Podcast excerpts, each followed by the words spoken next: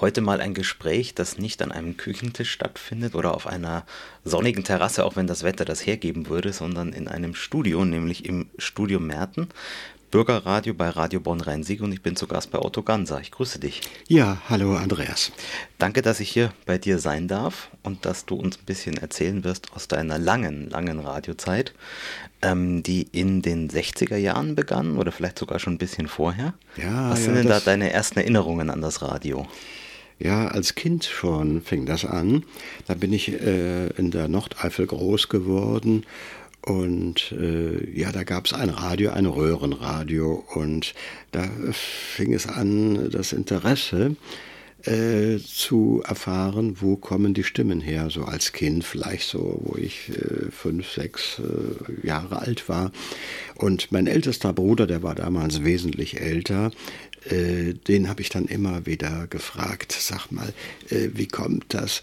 Da hinten, wenn ich da hinten reingucke, da, da glimmt was, aber man sieht keinen da sprechen oder hm, ja, wenn Musik äh, gespielt wird, sieht man da auch nichts.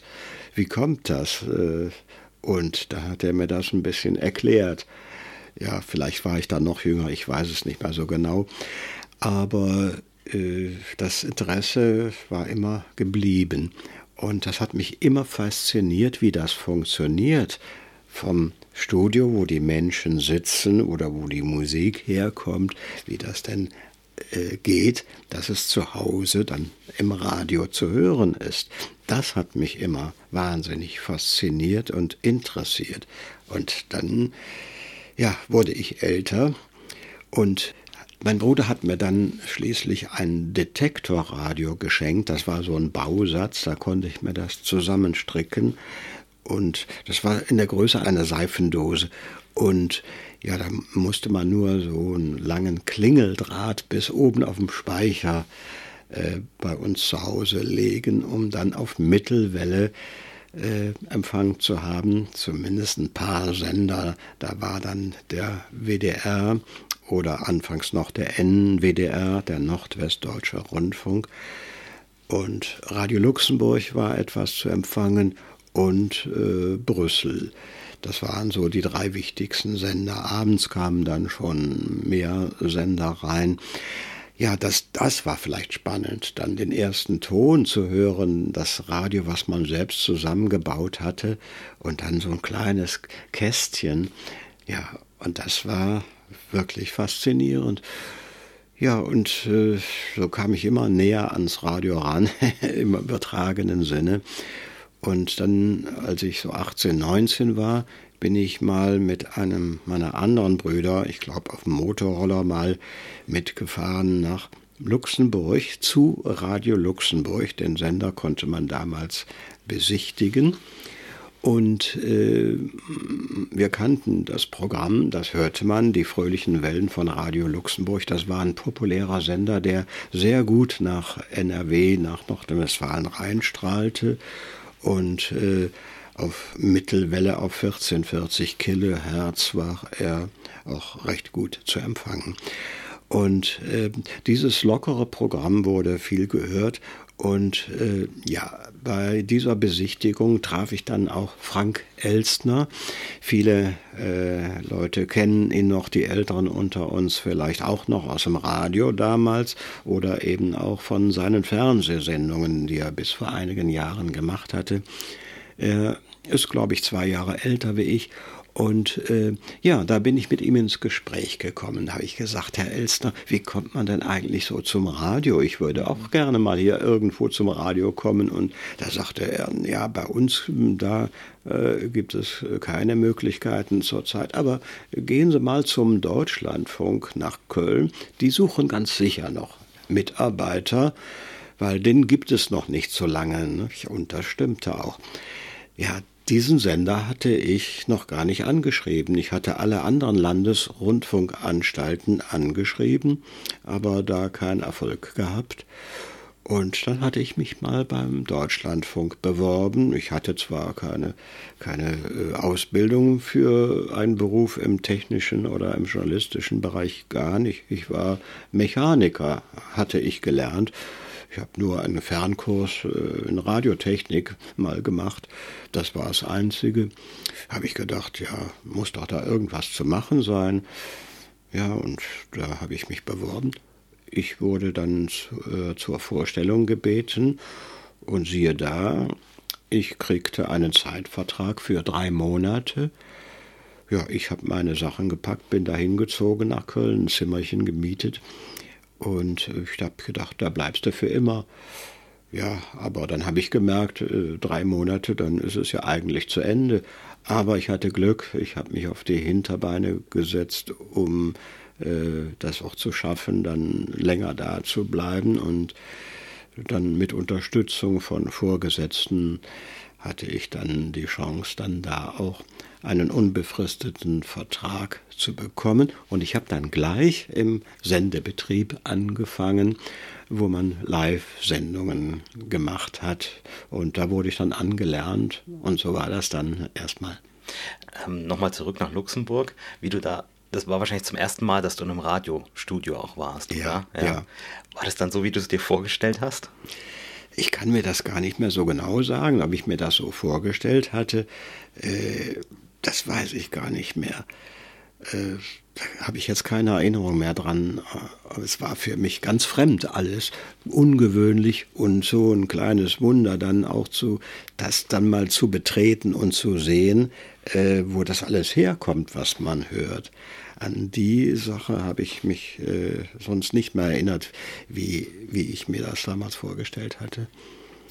Und naja, und so äh, war das dann im Deutschlandfunk für mich äh, natürlich etwas völlig Neues und ich habe dann äh, dann viel Unterstützung bekommen. Ich habe dann Kurse gemacht und habe auch dann zwischendurch über mehrere Jahre immer wieder die Rundfunkschule in Nürnberg besucht und habe alle möglichen Seminare mitgemacht, äh, die mir angeboten wurden, um dann auch weiterzukommen.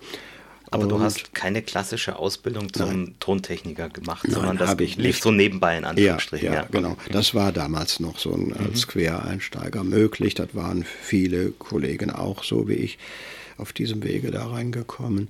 Und ich hatte dann später die Aufgaben eines Ingenieurs und äh, ja, und das war schon gut und ich hatte da auch äh, ja, einen guten Posten. Und äh, ja, jetzt muss ich so einen Bogen etwas zu dir machen. Das erinnerte mich natürlich äh, der Deutschlandfunk, die alte Technik. 1966 habe ich ja da im Oktober angefangen, an das, was äh, in dem Bunkerradio in Urft in der Eifel, in der Nordeifel, äh, noch zu erleben ist. Und ich habe es leider noch nicht äh, sehen können. Ich habe es nicht geschafft, mal da zu sein. Und äh, da, da, kommen dann die Erinnerungen, die Erinnerungen an die alte Technik, an die alte Studiotechnik, die analoge mit den alten Bandmaschinen und so weiter. Kommt das alles wieder hoch. Und ja, die Technik hat sich geändert. Und äh, ja, so ist das ja dann überall geworden, einschließlich auch hier bei mir hier im Bürgerradiostudio Merten. Ja. Hat sich die Technik digitalisiert, digital geändert, ja. Ähm, der Deutschlandfunk in den 60er Jahren, ganz am Anfang, war ja noch nicht in dem Hochhaus, wo er heute ist, am Raderberggürtel in hm. Köln, sondern ich glaube in einer Villa, oder? Ja, das war eine Villa in der Lindenallee in Köln-Marienburg. Ein schönes Villenviertel. Das Hauptfunkhaus war in einer beschaulichen, sehr schönen, alten, historischen Villa untergebracht. Und äh, man hat dann die Live-Studios unten im Keller. Da war das frühere Bad äh, der äh, Familie, die damals lebte. Das war eine industrielle Familie, glaube ich. Und ähm, ja, das war schon spannend, dann in, in, sozusagen in den ehemaligen Baderäumen Radio zu machen. Und ja, da sind wir dann noch viele Jahre geblieben. Aber der Deutschlandfunk hatte natürlich äh, noch weiteren Platzbedarf und hatte noch mehrere Villen in der gleichen Straße in der Lindenallee in Köln-Marienburg angemietet, wo dann noch weitere Studios, Produktionsstudios und Verwaltungsräume waren. Ja, und das war ja auch dann eine spannende Zeit, bis dann der Deutschlandfunk umzog nach Köln-Raderberg in ein neues Funkhaus und äh, wo dann auch die Technik schon entsprechend angepasster war. Da war zwar noch nicht alles digital, das war erst dann in den späteren Jahren, aber die habe ich nicht mehr so erlebt, weil ich von früh ausgeschieden war. Bleiben wir noch in den 60ern. Du hast gesagt, du hast gleich in der Sendung anfangen ja. können. Was waren denn da alles die Aufgaben? Was hatte man zu tun? Und hat man damals auch schon rund um die Uhr gesendet? Wie, wie sah denn das damals aus beim Deutschlandfunk? Ja, das deutsche Programm lief damals auch schon rund um die Uhr. Und äh, ich hatte dann auch Schichtdienst und äh, da hatte man äh, alle paar Tage einen anderen Dienst, äh, Nachtdienst, Frühdienst, Spätdienst und so weiter. Und dann auch noch so äh, Zwischendienste.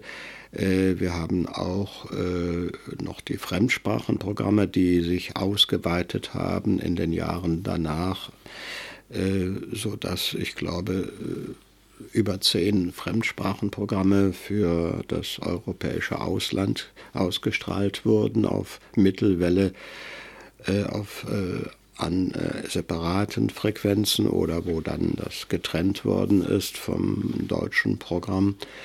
Und das habe ich auch gemacht, diese Sendungen, und dafür gab es dann entsprechende auch Dienstzeiten, das waren dann andere Dienstzeiten, da hat man schon mal morgens ein paar Stunden Sendezeit, weil morgens wurde dann schon mal etwas früh ausgestrahlt. Und dann gab es wieder in der Mittagszeit wieder andere Sendungen, die ausgestrahlt wurden und dann wieder in den Abendstunden. So war das dann ein sehr zerstückelter Dienstplan. Der Deutschlandfunk ist ja ein Kind des Kalten Krieges. Ähm, war das damals irgendwie ein Thema für euch, dass die Stasi mit rein ähm, spuckt, weil man den natürlich infiltrieren wollte, den, den Deutschlandfunk, der durchaus die Aufgabe hatte, die DDR zu versorgen? Ja, das äh, war aber erst sehr viel später herausgekommen und der damalige Personalratsvorsitzende, mit dem ich guten Kontakt hatte und äh, äh, der ist dann später aufgeflogen und ja, war als Spitzel dann enttarnt worden. Und äh, ja, das war natürlich schon eine aufregende Zeit, aber das war erst, als ich schon nicht mehr dort war. Und vorher äh, war natürlich der Kalte Krieg das prägende äh, es war damals alles auch noch sehr, sehr streng vom Programm und sehr steif. Äh, das Programm und die Hierarchie, das war noch sehr geprägt von dem alten Denken, das darf man nicht vergessen. Das war ja noch nicht so lange nach dem Zweiten Weltkrieg. Die Menschen, äh, die Mitarbeiter oder die führenden Mitarbeiter, die damals das Sagen hatten, die hatten teilweise noch äh, oder schon Ämter äh, in der Zeit des Dritten Reiches. Und das merkte man auch. Äh, das war eine schwierige Zeit und äh, da haben sich manche noch ausgetobt und äh, die Denkweise aus den früheren Zeiten noch äh, mit eingebracht, soweit es denen möglich war. Das änderte sich aber dann im Laufe der Jahre, im Laufe der 70er Jahre, glaube ich, als dann mal irgendwann ein neuer Intendant gewählt wurde und der der SPD äh, angehörte. Und dann änderte sich doch stückchenweise einiges. Und dann wurde auch der Deutschlandfunk offener. Und äh, auch die Berichterstattung wurde etwas angepasster, etwas ausgewogener. Es war früher doch ein bisschen vielleicht auch einseitig, weil äh, es wurde dann äh, auch so eine Gegenpropaganda gegen die DDR-Sender damals gemacht. Dann wurden sehr oft, vor allem in den Nachtstunden, ähm, sehr bissige Kommentare gesendet. Die haben wir also wirklich widerwillig gesendet, aber was konnten wir machen? Ne? Wir mussten das ja senden. Und äh, das, äh, ja, das war das, der Gegenpol zum Deutschlandsender DDR. Und äh, ob das alles so richtig war, weiß ich nicht. Aber das hat sich Gott sei Dank dann aber in der Zeit der Entspannungspolitik etwas geändert. Und dann wurde der Deutschlandfunk offener und auch mit äh, seiner Berichterstattung äh, ja, äh, so ausgewogen, dass man sagen konnte, äh, das Programm wird äh, gehört und wird besser oder ge lieber gehört als wie vorher vielleicht sogar. Was beliebt war damals, das waren natürlich viele Sendungen, zum Beispiel die lustigen Musikanten, die liefen damals sonntags um 13.10 Uhr. Das war Blasmusik, das war natürlich in der Zeit, in den 60er, 70er Jahren noch äh, ja, sehr beliebte Sendungen für viele Menschen. Und äh, ja, das äh, waren Sendungen oder das Schlagerderby mit äh, Karl Ludwig Wolf. Ja, das waren natürlich Sendungen, die habe ich auch gerne mit ihm gemacht. Das waren äh, schon etwas lockerere Sendungen, äh, die äh, gelaufen sind. Und äh, die waren auch sehr beliebt. Da wurden auch sehr viele Hörerzuschriften registriert. Und das äh, hat dem Deutschlandfunk bestimmt auch Aufschub gegeben, Auftrieb gegeben, äh, sich weiterzuentwickeln, so wie er heute ist. War damals der größte Teil des Programms live, also die Berichterstattung mit Sicherheit, ähm, aber solche Unterhaltungssendungen, waren die auch live? Die meisten ja. Ja, ja. Schlagerderby war alles live, auch lustige Musikanten. Die meisten moderierten Sendungen waren live. Einige wenige waren aufgezeichnet. Äh, einige wenige Nachtsendungen oder nur stundenweise waren äh, schon mal Teile davon aufgezeichnet. Aber sonst war fast alles live, tagsüber, kann man sagen. Äh, zu bestimmt, schätze ich, zu 70 Prozent alles live. Wir haben schon über das neue Funkhaus gesprochen, das Hochhaus, wo der Deutschlandfunk heute auch noch ist. Wann war denn der Umzug? Oh, das war, ich glaube, ich glaube, ich weiß es nicht mehr ganz genau, äh, in den 80er, Anfang, ich meine, es wäre Anfang der 80er Jahre gewesen. Und äh, ja, das war dann auch so ein richtiger Umbruch äh, von der Technik her. Das wurde alles viel großzügiger gestaltet nicht? und modernere Technik. Aber da war das Digitale war, war da noch nicht so ne, zu dem Zeitpunkt. Was hat das denn bedeutet für euch in der Arbeit, weil du sagst, es ist moderner geworden? Was hat sich denn da so geändert? Ja, es gab zum Beispiel auch ein aktuelles Studio, das war ein ganz großes Studio mit einem riesigen Mischpult. Und da habe ich auch dann regelmäßig Dienst gehabt. Und äh, da wurden die aktuellen Sendungen gefahren.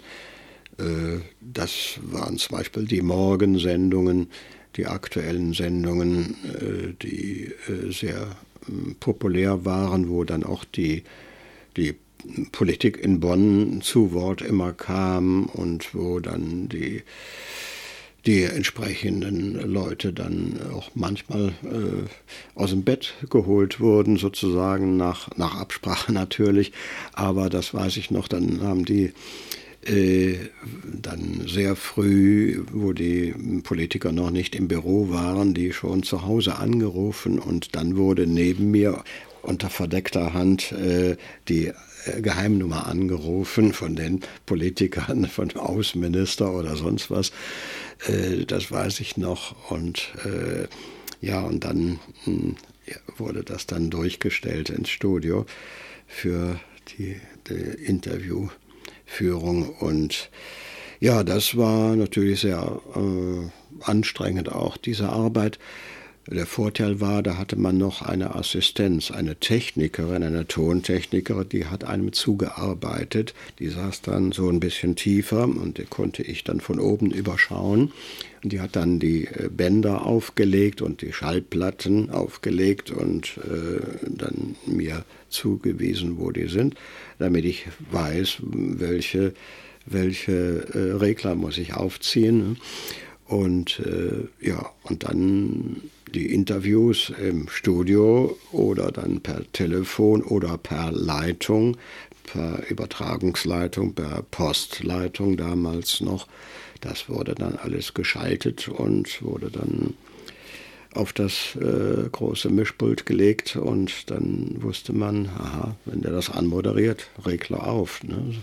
Und äh, ja, das waren dann die aktuellen Sendungen und dann gab es auch noch eine Nachmittagsstunden, äh, gab es auch noch äh, aktuelle Sendungen, die wurden auch aus diesem Studio gefahren. Ja, das äh, war, also der Deutschlandfunk hat mir auf jeden Fall äh, viel gebracht, was äh, die Vermittlung von Qualität, auch von technischer Qualität äh, betrifft. Und das habe ich alles so ein bisschen übernommen, auch für meine Arbeit hier. Äh, und äh, auch die, die Gesprächskultur, die war ja auch dort sehr wichtig und da wird auch Wert drauf gelegt auf Ausführlichkeit dass die Menschen aussprechen können und nicht dauernd unterbrochen werden. Das ist ein ganz wichtiger Faktor, den ich heute heutzutage dann bei meiner Arbeit hier im Studio auch so ein bisschen versuche fortzuführen. Eine Gesprächskultur, die den Gästen, den Studiogästen, die befragt werden wollen, ja auch gut tut, ne, wenn sie dann auch mehr Zeit haben für ihr Anliegen, was sie loswerden wollen. Und so habe ich ja dann auch viele interessante Leute schon hier gehabt im Studio. Du warst über 20 Jahre beim Deutschlandfunk ja. und du machst jetzt heute eben auch viel Inhalt. Damals warst du aber nur in der Technik in Anführungsstrichen. Ja, aber auch äh, habe ich redaktionell schon mal was nebenbei gemacht, weil damals war ich auch an vielen Sachen interessiert und das haben die Redakteure dann mitgekriegt und dann haben die gesagt, ach Herr Ganser, äh, kommen Sie in der, in der Sendung auch mal mit ins Studio, zu dem Thema können Sie da auch was erzählen. Ne? Das habe ich dann auch gerne gemacht. Und äh, dann habe ich auch äh, auf Anfrage äh, auch gerne Manuskripte geschrieben für äh, die Redaktionen, die Bedarf hatten. Äh, ich habe mich äh, für viele Bereiche, im, was Technik oder sonstiges betrifft, interessiert. Und da habe ich dann Manuskripte angeboten, zum Beispiel auch für die Auslandsredaktionen. Und die haben das dann in ihrer Sprache übersetzt und die wurden dann äh, verlesen. Und das habe ich dann auch noch gemacht. Da ging es zum Beispiel um das Thema CB-Funk. Das war damals ein aktuelles Thema, äh, der sogenannte Jedermann-Funk auf Kurzwelle. Und äh, das hatte ich damals auch betrieben, mal kurze Zeit. Und da kannte ich mich ein bisschen aus und konnte darüber auch deshalb etwas vermitteln. Du hast dann auch mal einen Ausflug nach Belgien gemacht, glaube ich, wenn es ums Radio geht, oder? Ja, da habe ich natürlich auch äh, mich für interessiert, für das sogenannte freie Radio, was in Belgien schon entstand, aber auch der ganz kleine belgische Rundfunk im Ostbelgien, im deutschsprachigen Belgien.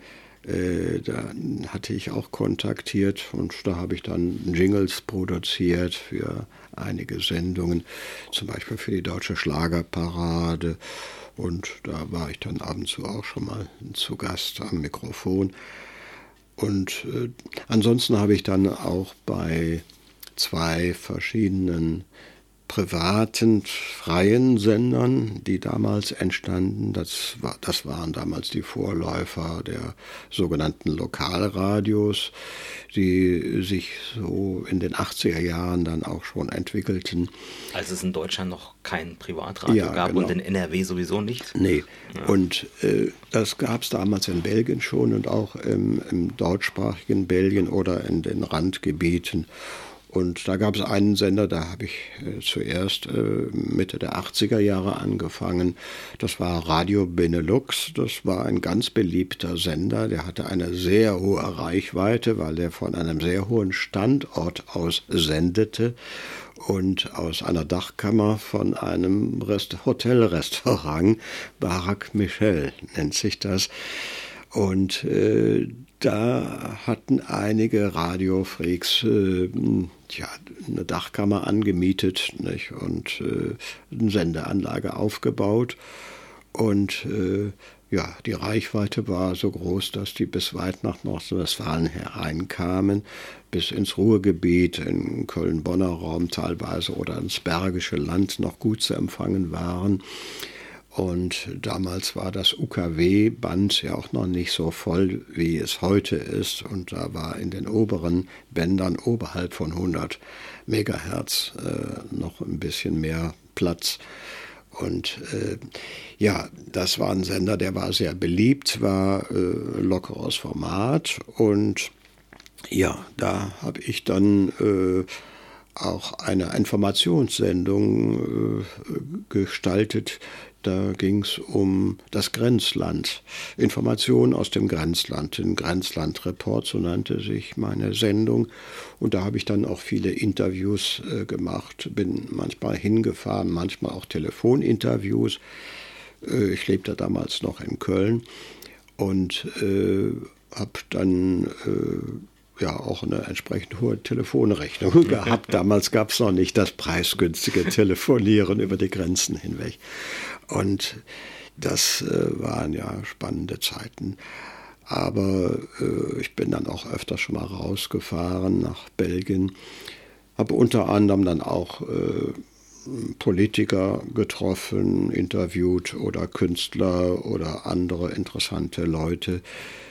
Äh, einmal habe ich auch äh, den Ministerpräsidenten der deutschsprachigen Gemeinschaft interviewen können und äh, das stand dann auch in der dortigen Presse ganz schön mit Foto in den Zeitungen.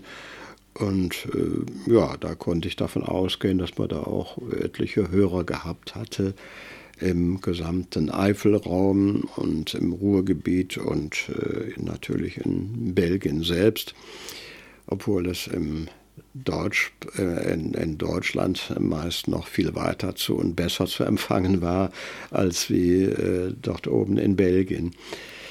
Aber das war der, der, der guten äh, Stand, des guten Standortes geschuldet. Das war an, an die 700 Meter Höhe, Meereshöhe, wo der Sendestandort war. Nicht? Und das macht schon was aus. Wie war denn damals die Lage in Belgien? Also in Italien zum Beispiel war es ja so, dass man quasi nur der Post sagen musste, wir haben da einen Sender hingestellt und solange keiner gestört wird, ist alles gut. War das ähnlich in Belgien? Ja, so ein bisschen, ja. Äh, es war in, in, Belgien so, dass die Sender, die kriegten eine vorläufige Lizenz sozusagen zum Testen. Die sollten sich bewähren, bis sie eine endgültige Lizenz dann erwerben konnten. Aber das bekamen nicht alle Sender. Einige sind bis dahin vielleicht entweder pleite gegangen oder haben sich aufgelöst oder aus anderen Gründen oder weil sie sich vielleicht nicht an die Vorschriften gehalten haben, die es ja da auch galten äh, und äh, mussten den Betrieb einstellen. Aber äh, da gab es dann doch einige, die haben die Zeit überlebt oder sind neu entstanden, die es heute noch gibt. Und äh, ja, äh, das sind die Ursprünge eigentlich äh, der Lokalradios, wie es hier ist. Es ist nur nicht so vergleichbar. Die Entwicklung, äh, die ist hier in Nordwestfalen, äh, meine ich, irgendwie falsch gelaufen. Man hat die Lokalradios zu sehr eingezwängt in ein Korsett und in ein Format. Wie sich das entwickelt hat, das ist nicht so schön. Das hört sich überall gleich an und äh, da ist keine Abwechslung da. Das hört sich bei jedem Lokalsender, hört man die gleiche Musik. Und äh, das, äh, das ist also äh, ja kein neues Radio in dem Sinne, sondern nur ein neues Format auf neuen Wellen und ja, und mit lokalem Bezug. Ja, und das Bürgerradio, was über das Lokalradio möglich ist, hat da ein bisschen Freiraum, muss einen lokalen Bezug zwar beachten, aber kann sonst alle Themen aufgreifen, die in dem Bereich möglich sind und äh, muss auch nicht unbedingt ein Format einhalten, sondern kann auch mal zehn Minuten am Stück, wenn es sein muss, ein Gespräch führen, bis mal wieder Musik gespielt wird. Und das ist das Schöne, so dass man auch wirklich sich mit einem Thema sehr umfassend äh, befassen kann. Kommen wir noch dazu zum Bürgerfunk. Gehen wir nochmal zurück in die 80er.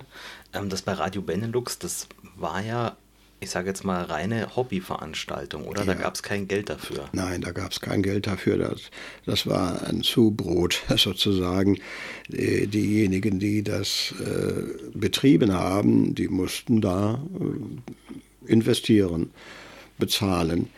Und äh, das war nicht einfach. Und die da mitgemacht haben, mussten in der Regel auch, wie wir auch, dann noch Beiträge bezahlen. Und äh, so finanzierte sich das dann so halbwegs. Aber das war äh, ja nicht, nicht so das Richtige. Das war äh, nie eine Quelle, weil Werbung war auch nicht erlaubt für die damaligen freien Sender mit diesen Vorlizenzen oder provisorischen Lizenzen. Da war also sonst keine Einkommensmöglichkeit äh, gegeben ja, eine schwierige Zeit und deshalb sind dann auch viele wieder von der Bildfläche verschwunden. Radio Benelux gab es ja auch nicht so lange. Nein. Ja, und äh, du bist dann, glaube ich, zu Henry Radio noch gegangen, oder? Henry Radio, ja, das, äh, der saß in Henri-Chapelle. Das ist zwar auch schon im wallonischen Teil, aber nicht weit von der Grenze zum deutschsprachigen Belgien und äh, auch ein ganz guter Standort und deshalb war der Sender auch noch bis ins Ruhrgebiet und äh, in unserer Region noch zu empfangen. Und äh, die hatten auch äh, ganz gute Sendungen gemacht, auch äh, gute Projekte, äh, die hörenswert waren. Und ja, da habe ich dann auch so eine vergleichbare Sendung gestaltet wie damals bei Radio Benelux. Und da habe ich aber dann nach, ich weiß nicht mehr, nach ein oder zwei Jahren dann doch äh, aufgehört, weil es wurde mir zu viel. Die Arbeit beim Deutschlandfunk hat mich dann doch sehr aufgerieben und dann musste ich das dann aufgeben. Wie war denn das überhaupt beim Deutschlandfunk arbeiten und das so nebenbei zu machen? Gab es da mal Probleme? Ja, da gab es schon mal Probleme. Da hat es dann schon mal, dann wurde bekannt, dass ich das machte und dann musste ich dann die Genehmigung einholen, das nebenberuflich zu betreiben. Dann habe ich das ganz offiziell gemacht und dann wurde das dann genehmigt. Ich habe das dann entsprechend begründet, äh, dass ich dafür auch kein Geld kriege und das äh, ehrenamtlich mache. Und dann wurde das genehmigt. Wie war denn damals die Technik bei den belgischen Privatprogrammen, vor allem bei den, von den beiden, wo wir jetzt gerade gesprochen haben? War das dann schon alles, hast die Bänder und Platten selbst aufgelegt oder habt ihr da noch auch mit Techniker gearbeitet? Nee, da war kein Techniker, nee, das musste man alles selbst machen. Und äh, das äh, war also sehr primitiv damals. Da waren äh, Plattenspieler, da waren äh, Kassettendecks und natürlich für die Non-Stop-Programme, weil nachts war da in der Regel nicht, nicht besetzt, wurde nicht live moderiert, da waren dann Non-Stop-Bänder, die äh, liefen dann die ganze Nacht bis zum anderen Morgen. Und dann wurde dann ein anderes Band von, von dem Wirt des Hotels da eingelegt. Und äh, dann lief das dann so lange, bis dann wieder Live-Sendungen gemacht wurden. Und die waren dann äh, meistens in den Nachmittagsstunden erst oder abends erst. Und am Wochenende wurde dann meistens von morgens bis abends oder spätabends gesendet. Ja, ich hatte auch mal eine Sendung gemacht, fällt mir gerade ein bei Radio Benelux. Das war eine Sondersendung. Da hatte ich mal so eine, ich glaube, eine dreistündige Sendung live gemacht. Da hatte ich den Saal dort in dem Hotel angemietet gehabt. Und da habe ich noch einen Techniker angemietet mit einem ganz großen Mischpult, weil ich hatte ganz viele Gäste eingeladen. Äh, viele Politiker aus Ostbelgien, aus der Region hatte ich eingeladen, Senatoren und Abgeordnete und äh, Vorsitz, Parteivorsitzende der verschiedenen Parteien. Und äh, ich habe mit denen das Thema besprochen, was äh, bedeutet äh, oder wie steht die Politik in Belgien zu den sogenannten freien Radios, die sich entwickelt haben. Und ich hatte aber auch noch dann Kollegen eingeladen von anderen Sendern. Von zwei anderen Sendern waren noch äh, dann welche mit dabei, die mitdiskutiert haben. Und diese Sendung äh, haben wir dann live von dort gefahren. Und äh, da gibt es auch noch einen Mitschnitt von. Und ja, das war natürlich äh, eine einmalige äh, Geschichte. Und äh, ich habe dann da übernachtet auch, weil das ging dann etwas länger. Dann haben wir, glaube ich, noch ein bisschen dann aus dem Studio dann live gesendet, aber dann nur so ein bisschen Unterhaltung mit, mit Kollegen. Und ja, das war eine Sache, die auch äh, Spaß gemacht hat. Aber es war sehr aufwendig, das Ganze zu organisieren und zu planen und das auch technisch dann umzusetzen. Anfang der 90er Jahre gingen dann in Nordrhein-Westfalen die ersten Lokalradios auf Sendung und du warst da auch ziemlich von Anfang an mit dabei, oder? Ja, äh, ich lebte ja damals noch in Köln äh, und da äh, entwickelten sich auch Initiative äh, für, die, für die Bürgerradios, die dann bei den äh, entstehenden Lokalradios untergebracht werden sollten, programmmäßig. Und das war der freie Lokalrundfunk Köln zum Beispiel und den hatte ich mit aufgebaut in den Anfangsjahren, mit begründet und auch die ersten Sendungen mitgestaltet und die dann über Radio Köln ausgestrahlt wurden. Und das habe ich aber dann aufgegeben, als ich dann hier nach Bornheim-Merten ins Vorgebirge kam und äh, hier in dem Haus, äh, wo meine Frau schon lebte, war dann so viel Platz, dass ich hier ein Studio aufmachen konnte. Und da habe ich gedacht, dann machst du ein eigenes Bürgerradio auf. Ja, und so kam es dann dass dann 1992 die erste Sendung aus Borner-Merten ausgestrahlt wurde. Also es ist ja ein schöner Gedanke, ich mache quasi mein eigenes Radio in Anführungsstrichen auf. Ähm, aber wie kommt man denn dann ins Programm und das auch mit einer gewissen Regelmäßigkeit? Ja, äh, dazu mussten wir natürlich äh, erstmal soweit ein professionelles Studio aufgebaut haben weil damals hatte die Landesanstalt für Rundfunk, wie sie damals noch hieß, äh, die Aufsicht über uns. Wir bekamen ja auch Fördermittel von der Landesanstalt für Rundfunk. Und das war aber geknüpft daran, dass wir hier auch die Technik so haben, wie Sie das wollten. Ja, das heißt also, das wurde auch von der Landesanstalt kontrolliert. Da kam dann ein Herr eines Tages, meldete sich an und sagte, Herr Gansam, wir müssen mal das alles uns anschauen, ob Sie alles nach den Vorschriften hier eingerichtet haben. Und dann äh, schaute der sich hier um und äh, hat gesagt, ja, wo ist denn der Korrelationsgradmesser? Ja, habe ich gesagt, den haben wir noch nicht. Ja, der ist ja auch Pflicht.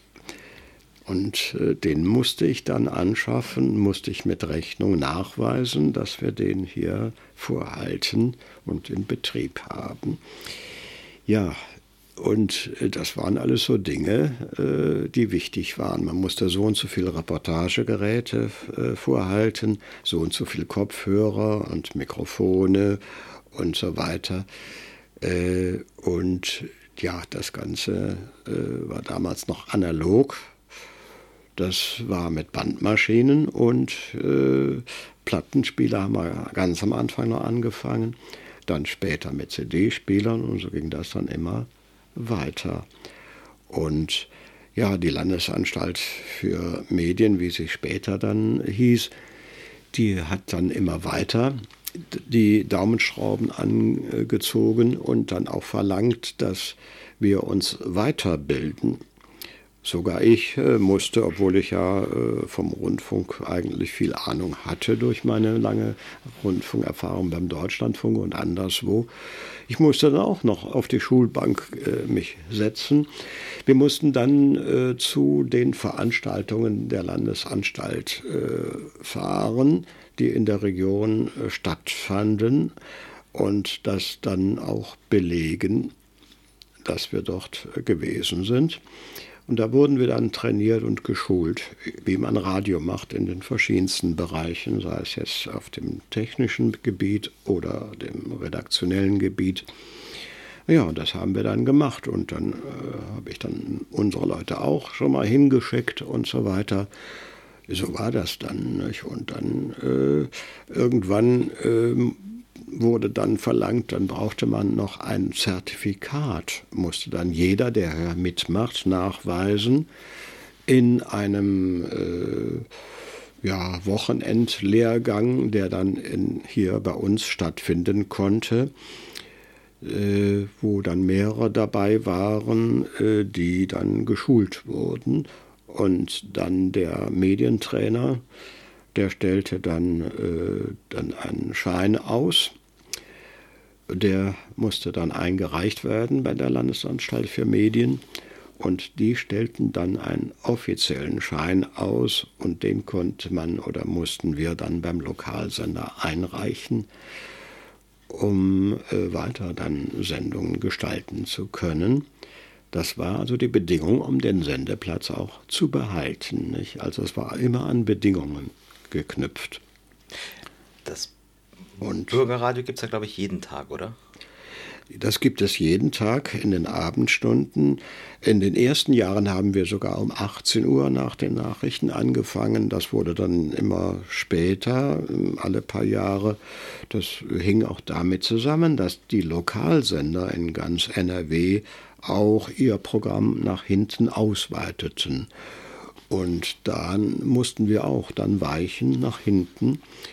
Und äh, so sind wir jetzt äh, auf äh, 21 Uhr gelandet oder auch 20 äh, Uhr bei Sonn- und Feiertagen. Dann äh, ist die Sendezeit auf 20 Uhr festgelegt.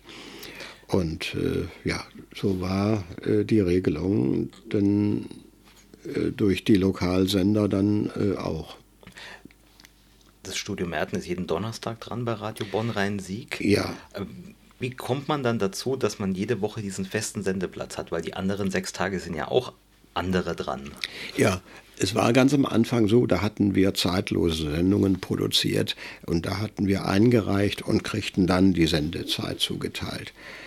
Äh, und dann hatten wir uns, es gab damals noch äh, diverse Bürgerradios hier in unserem Verbreitungsgebiet im Rhein-Sieg-Kreis und in der Stadt Bonn, was ja unser offizielles Verbreitungsgebiet ist. Das ähm, hatte, äh, ja, es gab also noch ganz viele Bürgerradios hier. Und da haben wir uns zusammengetan, nach vielen Sitzungen dann geeinigt, dass jedes Studio einen, einen eigenen Sendeplatz hat an einem Wochentag. Ja, und so haben wir uns dann den Donnerstag nehmen können und den haben wir bis zum heutigen Tag. Wir belegen allerdings äh, in den letzten Jahren nur noch äh, alle zwei Wochen die Donnerstage, äh, weil wir schaffen es nicht jeden Donnerstag eine Sendung zu produzieren. Wer ist denn wir? Also wie, hab, wie hast du damals das Team zusammengebracht und wer ist da alles dabei? Ja, wir, das heißt, wir sind ein Team. Erstmal waren wir auch ein gemeinnütziger Verein, den haben wir allerdings vor ein paar Jahren aufgelöst. Das hat aber Gründe, weil wir das nicht mehr geschafft haben, aus Altersgründen und anderen Gründen, mit Buchhaltung und mit der ganzen Bürokratie. Da haben wir das aufgelöst und äh, machen jetzt das also als äh, unabhängige Arbeitsgemeinschaft. Und ähm, ja, aber das Team entwickelte sich automatisch. Da gab es viel Zulauf in den ersten Jahren. Und die allererste Sendung habe ich mit zwei ehemaligen Mitarbeitern von Radio Benelux gemacht. Und äh, ja, und dann ergab sich äh, so, dass dann die Leute hierhin strömten und äh, sich meldeten und immer mehr dazu kamen. Auch viele Studenten, vor allen Dingen Studentinnen, die Medienwissenschaften studierten in Bonn, die kamen und wollten das äh, für, ihre, für ihr Studium hier nutzen, hier kreativ arbeiten und nicht nur für den Papierkorb arbeiten, sondern hier richtig fürs Radio was machen können. Und da waren auch tolle Leute dabei, tolle junge Frauen, die engagiert waren, die konnten Interviews führen, die konnten die Rahmenmoderation machen und alles sowas. Das war eine fruchtbare Arbeit hier auch. Und äh, so kamen dann auch andere Leute dazu, äh, auch ein ehemaliger Kollege vom Deutschlandfunk, äh, der dann in Rente war, kam auch hier hin der ist aber schon lange verstorben. Und äh, so kamen so viele dann dazu, die irgendwie Interesse am Radio hatten. Und dann war aber eine große Fluktuation immer wieder, sodass heute teilweise nur noch wenige aus den ersten Jahren dabei sind. Wir hatten mal in Spitzenzeiten über zehn Leute hier, die mitgemacht haben. So immer im Wechsel, immer im Zweierteam oder wie auch immer das passte. So haben wir dann hier das dann aufgeteilt. Und so ähnlich machen wir es dann heute noch mit einem Team von etwa acht Leuten, was wir jetzt noch haben. Welche Sendungen macht ihr? Was gibt es da alles Verschiedenes? Ja, unsere Sendung heißt das Vorgebirgsmagazin. Hier unser Landstrich ist das Vorgebirge, was so, äh, kann man sagen, zwischen Brühl und Bonn liegt. Und äh, das ist unser Schwerpunkt äh, der Themenbereiche. Wir blicken aber ab und zu auch schon mal über die Grenzen des Vorgebirges nach Bonn, aber das ist eher selten. Und hier gibt es auch so viele Themen von Kultur, Natur, äh, gesellschaftlichen Themen und allen Bereichen oder auch politische Themen. Und so habe ich hier viele Menschen gehabt, die äh, hier äh, was erzählen konnten. Auch viele interessante Leute, die jeder kennt. Der eine oder andere Promi war schon hier. Und äh, Bernd Stelter war sehr oft mein Studiogast. Günter Lamprecht, der leider letztes Jahr verstorben ist, der war sehr oft hier, der wohnte hier ganz in der Nähe in Schloss Rösberg und äh, hat immer gerne hier mit mir ein Plauderstündchen gehalten, war ein liebenswerter Mensch, war ein sehr bekannter Schauspieler. Er war aus Anlass seines 90. Geburtstages vor über zwei Jahren noch hier gewesen. Da war er schon sehr gesundheitlich angeschlagen, wollte aber gerne noch mal zu mir kommen. Aber das war auch das letzte Mal, wo ich ihn sehen konnte. Und so waren viele Menschen schon hier, die ich begrüßen konnte, ne? auch Politiker, wo ich nie gedacht hätte, dass die mal hier unser Haus betreten, von Müntefering angefangen, äh, oder auch äh, Norbert Röttgen, der ehemalige Bundesumweltminister und viele andere Politiker, die Rang und Namen haben. Und äh, ja, so waren Menschen hier, äh, die aber auch äh, sonst vielleicht in einem Medien gar nicht vorkommen. die sonst kein Sprachrohr haben, die konnten hier zu Wort kommen. Randgruppen oder Vereine oder Selbsthilfegruppen und Menschen, die über ihr Schicksal erzählt haben, das auch. Schöne Sachen oder auch schreckliche Sachen. Äh, ja, also es, es, gibt wie das Leben so spielt, so, so waren auch die Sendungen hier. Und äh, so kann ich nur sagen, ich denke gerne an diese Zeit zurück, die ich schon erlebt habe. Freue mich immer wieder, wenn ich auch neue Menschen wieder hier zu Gast habe, die was erzählen können, weil es gibt viele Menschen, die können was erzählen. Hier in der Region gibt es Menschen, die kreativ sind, die was ganz Besonderes machen und dann ist es immer wichtig, diese Menschen vorzustellen. Und erzählt hast du uns heute was aus deinem Leben? Dafür danke ich dir sehr, Otto Ganser. Ja, ich danke dir für das Gespräch auch und äh, wünsche dir auch weiterhin viel Freude, auch mit deiner Arbeit, mit deinem Radioarchiv und mit allem, was damit zusammenhängt, auch mit den Zeitzeugen, wie diesmal Radiozeitzeugen. Danke dir. Danke auch.